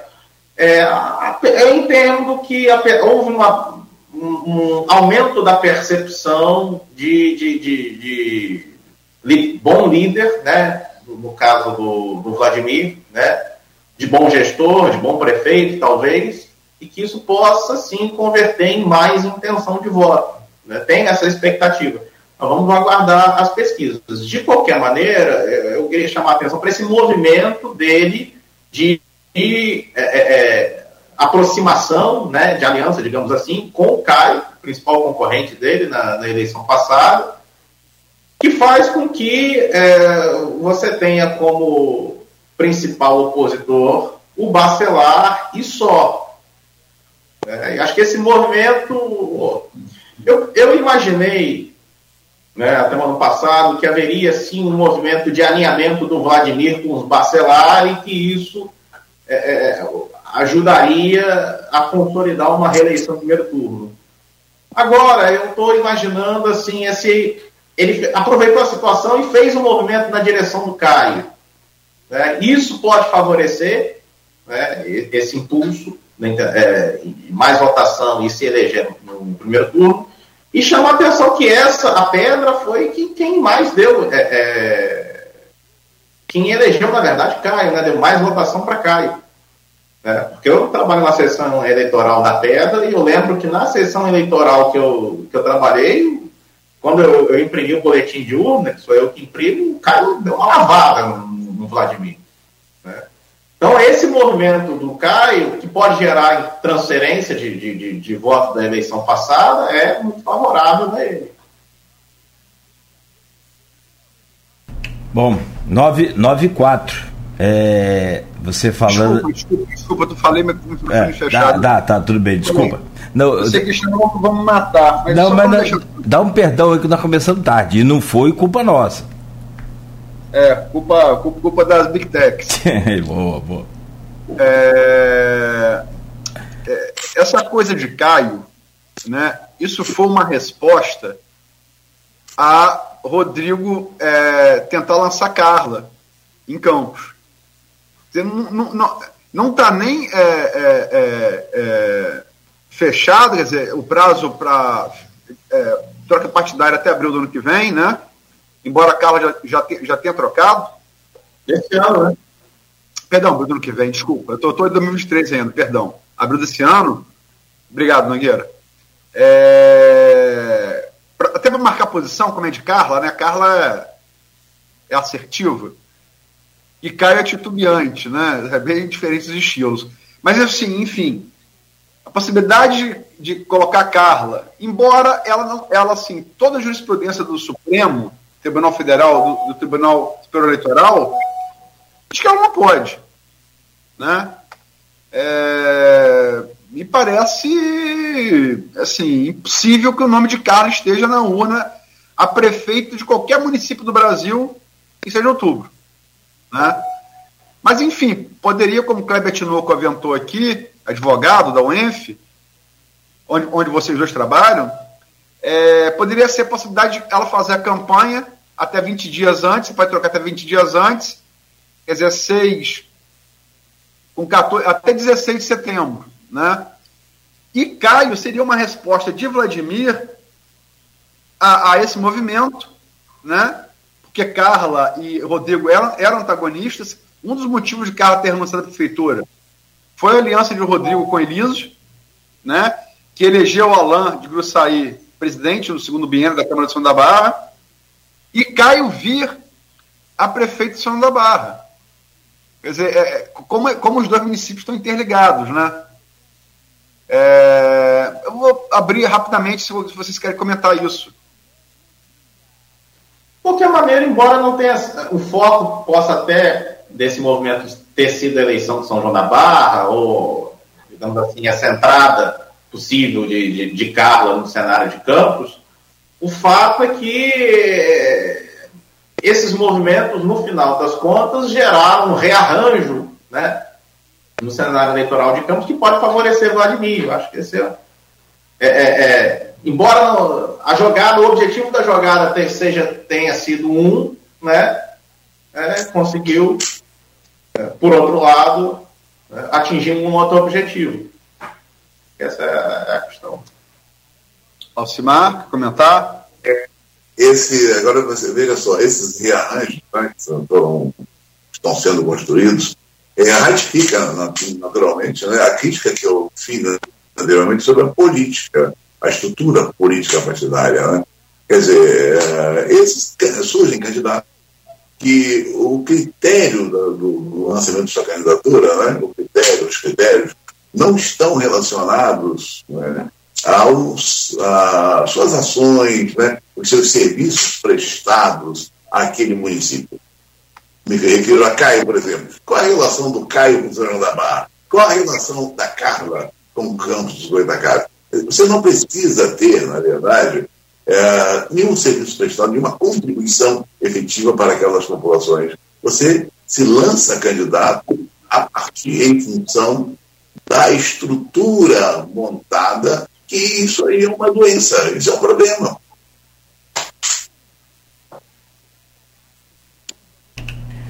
Bom, é, são nove e nove. Mais cedo um pouco aí, só para fechar aqui também, o, o, o William disse que é, ele chegou a imaginar que os, gru, os grupos Garotinhos e, e Bacelar poderiam se unir aí, né? De novo eu voltei ao passado aqui. É meio complicado, né? Se for remeter ao passado também, mais difícil ainda. Dessa, é, dessa união aí. É, e todo esse rearranjo, como vocês disseram aí, foi então, né? É, é em função do Caio. Gente, são 9 e 10. Eu, quero... eu posso, só, posso só fazer um, um adendo para finalizar? Por favor. É, é para o ouvinte mesmo, não é, não é, uma pergunta, não, é informação. Porque ontem eu fiz o programa e dei uma visão aqui que eu resumi nesse, nesse uhum. uh, agora há pouco, sobre a impressão que eu fiquei dessa coisa da Lua. Né, até caminhamento para a resolução hoje na Câmara, se, é, se tudo né, correr conforme esperado, é... Mas eu assim não tinha informação é, concreta. E eu obtive, depois do programa, durante o dia, é, é não que justifique. É, garotinho e Bacelar tem essa coisa de ataque né, pessoal, que é uma coisa muito ruim. Eu acho que a coisa devia estar fora da política. Né? É, aquele vídeo de Bacelar muito forte que tem partes irreproduzíveis né, e lamentáveis, mas ele veio numa. numa porque no dia. É, aquele vídeo foi dia 11, correto? Na noite do dia 11. No dia 9, no dia 9, quer dizer, é, dois dias antes, é, Vladimir almoçou com Marco Bassalar, o pai, deram as mãos e acordaram de baixar a corda. Nesse mesmo dia, Paulo Irano já havia dito de manhã que se morte houvesse por, por consequência da LOA, na saúde pública de Campos, deveria, deveria ter, ser, ser responsabilizado Marquinhos. É, na manhã desse dia. Aí, é, Vladimir e Marco Bacelar conversam, dão, dão as mãos e, e, e fazem um acordo para tentar baixar a corda. Marco Bacelar vai à Câmara falar com o Marquinhos e os vereadores da oposição para botar a lei em votação. Vladimir vai no HGG, na inauguração da, da, da CTI nova, e escolhendo Marquinhos também. Então, é, é, não justifica o vídeo de Bacelar, mas é, é, é, é, por mais que Vladimir tenha lucrado politicamente com essa história, como toda história, não tem santo, né? É só, é só para dar essa informação, porque eu confirmei, isso é verdade. Perfeito, perfeito. É, aí tem aquela história, né? A ação gera reação. Se, é, voltando a confirmar o que você falou, e claro que não tem como discordar, é, a, a, reação né, que não, não, não foi no mesmo, é, pelo menos publicável, né? Mesmo nível. Gente, 9 e 12. Ah. Se, se você faz um acordo com alguém, aperta a mão. E aí o cara sai do acordo para baixar a corda, mete pau no seu filho. Você vai ficar feliz, cara? É. Não justifica o que ele falou. Não, não justifica. Mas. E de. Ah. Sim, Como sim. também garotinho pega muito pesado, também sempre pegou, ah, né? Sim, sim. É. é. Esse tipo de nível de, de, de, debate, que não. Se é que é debate isso, né? Esse tipo de agressão, essa, essa lá, beligerância aí, é que eu acho que não, não cabe muito mais na política. Se bem que ainda tem aquelas bolhas né, que gostam dessas coisas, sei lá. Parece que tem um pessoal que gosta. Bolsonaro se elegeu como aqui? No... e mantém-se vivo aí, não, ah. não é brincadeira não. É... Não, e nos bastidores, né? Diz que Trump, teve... Trump, Trump falou ontem que lavou, né? Os imigrantes, vai deportar todo mundo. Isso aí, mental, é, bandido. Rapaz, ali. Cara, ele ontem é. ganhou de Hampshire. É, e que é. De lavada. Tá dando de lavada nas primárias. Vamos né? ver, só é. o segundo estado. Já teve o, o, a desistência, né? E a Nikki Haley falou que Não, é só... o DeSantis da Flórida desistiu. DeSantis, isso aí. E a Nikki é. Haley falou que é só o começo. Então ela vai ser uma coça grande, pelo jeito, né? Acho que dessas é, prévias aí. Difícil. É. Mas assim, se, se, a eleição fosse hoje, acho que o William acompanha também e vai. Se eleição fosse hoje, Trump levaria pelas costas. Pelas costas. Sim. São, ele tem quatro processos já formalizados, né, para responder e responde alguns isso, isso aí. Isso aí. Mas lá não tem TSE, pô. E nem, nem tem ficha limpa. Já houve caso, caso registrado na história, de, é, de é, candidato que concorreu, era partido minoritário. Hum. Estando preso. Estando preso. Então... É, eles não têm lei da ficha limpa e não têm justiça eleitoral. Então não vai ser impeditivo isso? Em tese, não. Não, só se for condenado alguma coisa, chegar via de fato. E a Suprema aí. Corte tem a maioria conservadora deles. Então, tá respondido. É. Bom, enfim, se a gente puxar aqui, tem mais assunto aí para outro programa, mas a gente. Mas só para fechar, teve um bastidor é que seu Marco chegou na cama, gente, ó, fui procurar Vladimir, vamos conversar, vamos. Seu Marco, Vladimir tá esculhambando a gente lá em Guarulhos agora. Aí pronto.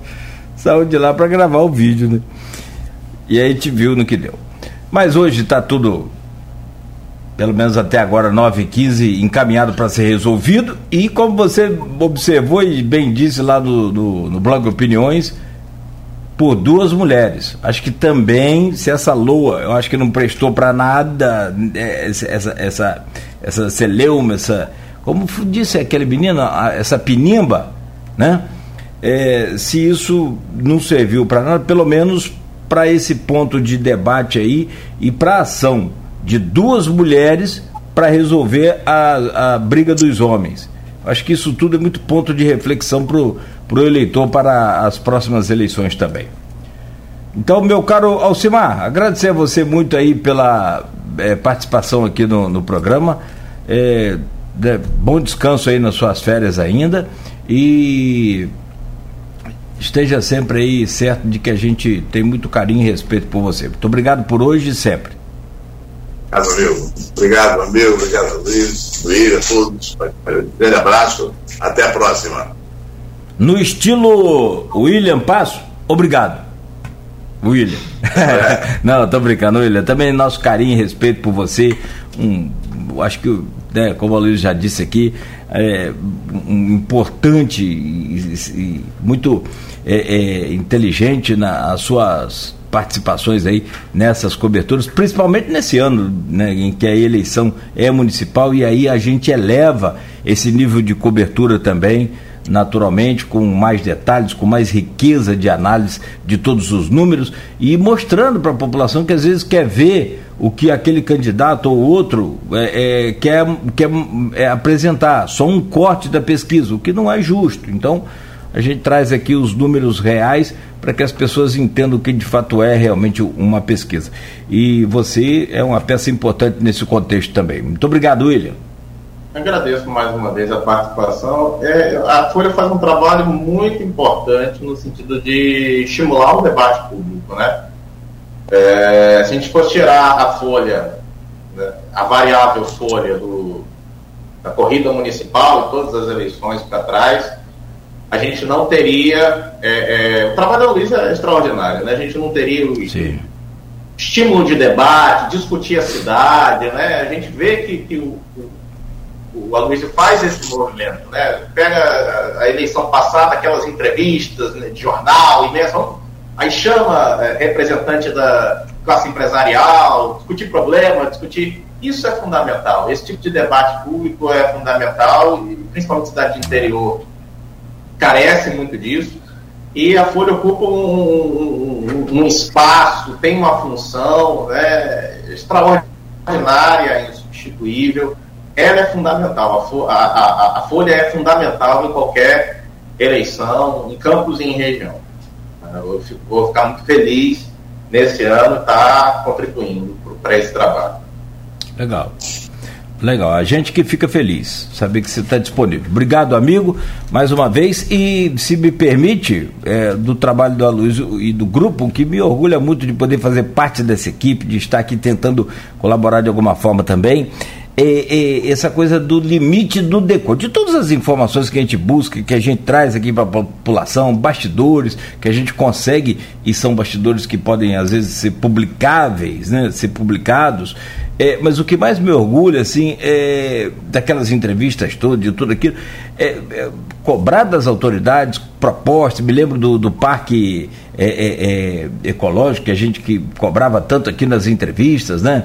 É, enfim, um parque verde para a gente aproveitar. Campos não tem, o outro aqui é muito pequeno, mas de tudo que mais me orgulha é o limite do decoro que a gente é, é, faz através do Aloysio, através do Grupo Folha, é diretriz nossa aqui, essa questão do limite do decoro. Se for para ficar divulgando essas né, é, é extrapolamentos é, é, exagerados aí do limite do decoro, a gente está fora, a gente não divulga, a gente não participa, a gente não comenta.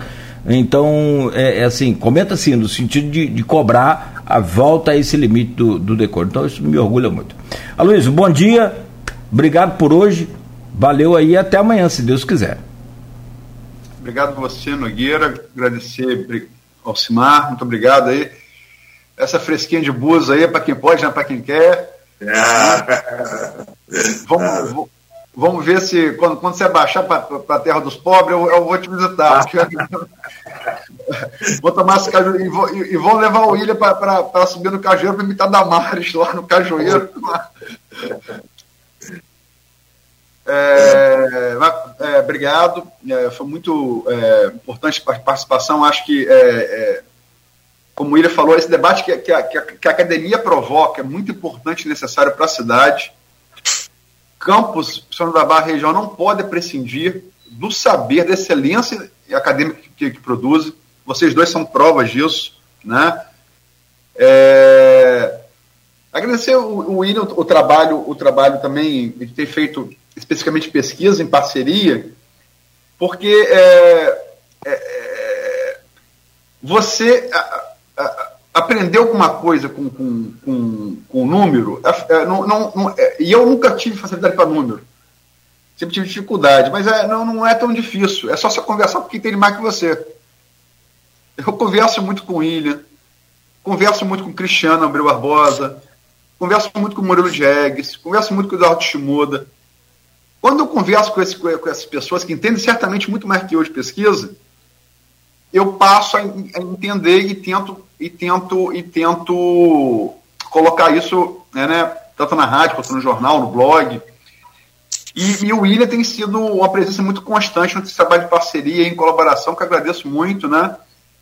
É, embora ele seja bem mais novo que eu, é, tem me ensinado bastante. Agradeço muito. Como, o Simar me ensina também há muitos anos, sobre economia regional. Obrigado a ambos e amanhã voltamos aqui com a Rafaela Machado para falar de patrimônio é, arquitetônico cultural. Mais um casarão que ruiu aí na segunda-feira com chuva. Previsão de chuva forte hoje. Solar do colégio, aquela inana da. Infelizmente, vou ter que falar da UENF, da gestão passada, do Raul Palácio. Esperemos que nessa da Rosana a coisa, a coisa tenha andado, né? Mas que ande de fato. E chovendo dentro do museu, né? Quer dizer, então. Porque Campos, cara, Campos não é Cabo Frio, Campos não é Macaé. Você olha para Campos, nas fachadas do prédio, Campos tem história. Campos tem história e tem que ser preservada. Né? Entre tantos problemas que a gente falou aqui de Campos, esse é um deles. E um dos mais graves. É, muito boa pauta, sim. Mas, aliás, importante, necessário. Caiu o antigo prédio da, da, da, Emut, da Emut, né? Caiu o prédio da antiga Emut. E aí já saiu demolindo tudo. O Hotel Flávio tá aqui, ó. Pegou fogo, só resta uma fachada ali. Ó, muito difícil. Mas boa pauta. Valeu. Até amanhã então, Luiz. Obrigado a você também que nos acompanhou aqui. Zé, Zé Armando botou, botou aqui. Hã? Pois não? Alguém chamou aí? É só para lembrar que tem aqui perguntas, se o William ou se Marcos quiser responder, do Guilherme, é, não, perdão, Gilberto Pova. Gal, e, Galberto? Galberto, desculpa. Gilberto Pova e também do Patrício Borges aqui. Forel agora que entrou no, no final aqui. É, mas já perdeu. É, Forel, ó, Dona, Dona Sebastiana foi a primeira a dizer bom dia. Você tá, você tá, você tá ficando para trás, hein? É porque eu, eu, eu soube que ele é, eu soube que ele operou o joelho, vai ver que é por isso, tá? De recuperação, tá igual o Neymar. ah, bom, e, e, Zé Armando colocou aqui, ó, comentário aí, ó. A não obediência aos ritos para a votação da LOA 2024 faz de garotinho um anjo e coloca Vladimir nadando no mar de rosa. Armandão. Armandão. Armandão, figura. É. Gente, ó, mais uma vez, obrigado a vocês aí. Valeu por hoje aí. Bom dia. Valeu, bom dia. Bom dia. Bom dia. 9h24, Folha no Ar volta amanhã às 7 da manhã. Oferecimento de Coagro, Proteus, Unimed Campos, Laboratório Plínio Bacelar e Vacina Plínio Bacelar.